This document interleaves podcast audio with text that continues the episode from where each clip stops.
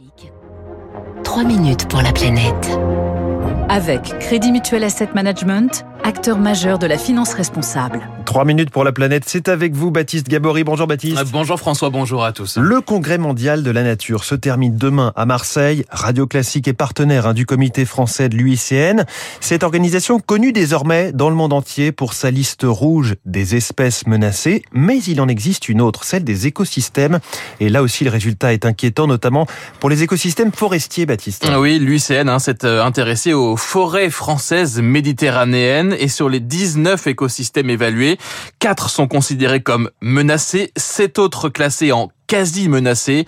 Thierry Gauquelin a participé à ce travail. Il est professeur à l'IMBE, l'Institut méditerranéen de biodiversité et d'écologie marine et continentale. On a euh, bien sûr l'impact du changement climatique. On va avoir une euh, hausse de la température plus importante qu'en moyenne euh, sur le globe et au niveau duquel aussi on va avoir une augmentation de la, de la sécheresse estivale. Et puis bien sûr aussi parce que on est dans beaucoup de cas dans des milieux littoraux où on a une urbanisation, ce qu'on appelle une littoralisation extrêmement importante qui menace aussi cette forêt. Des forêts méditerranéennes intéressantes aussi car car euh, elle joue finalement euh, le rôle d'objet de recherche pour le devenir des forêts plus au nord qui ne sont pas elles encore atteintes par des températures plus importantes.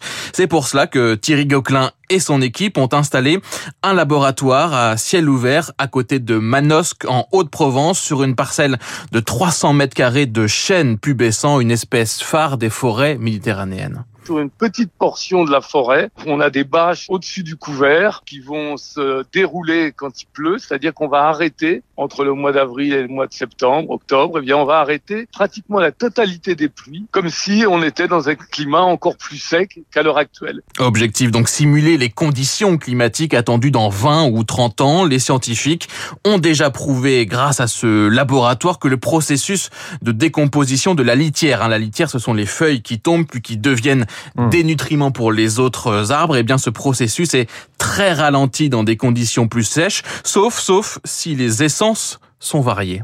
Par exemple, si vous avez uniquement du chêne, la décomposition va être extrêmement ralentie. Mais si euh, vous avez un mélange, par exemple, de chêne et d'érable, plusieurs espèces de feuillus, eh bien, cette euh, décomposition, bien sûr, elle est ralentie par la sécheresse, mais beaucoup moins. On prouve en quelque sorte que quand on a un mélange d'espèces euh, dans une forêt, on a une forêt qui va être beaucoup plus résistante au changement climatique. Des forêts aux essences variées, donc solution pour leur permettre de s'adapter.